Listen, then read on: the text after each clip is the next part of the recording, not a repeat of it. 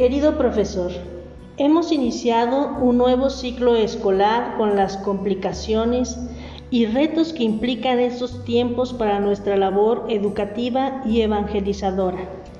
Pero no perdemos la esperanza de que muy pronto volveremos a estarnos estrechando las manos y compartir nuevamente la misma alegría de estar juntos como comunidad marcelina. Mientras tanto, recordemos las palabras de nuestro fundador. No perdamos el ánimo, la esperanza ni la valentía. Pues la mano de Dios siempre nos sostiene, a pesar de las dificultades. Reciban un fuerte abrazo. El equipo de pastoral.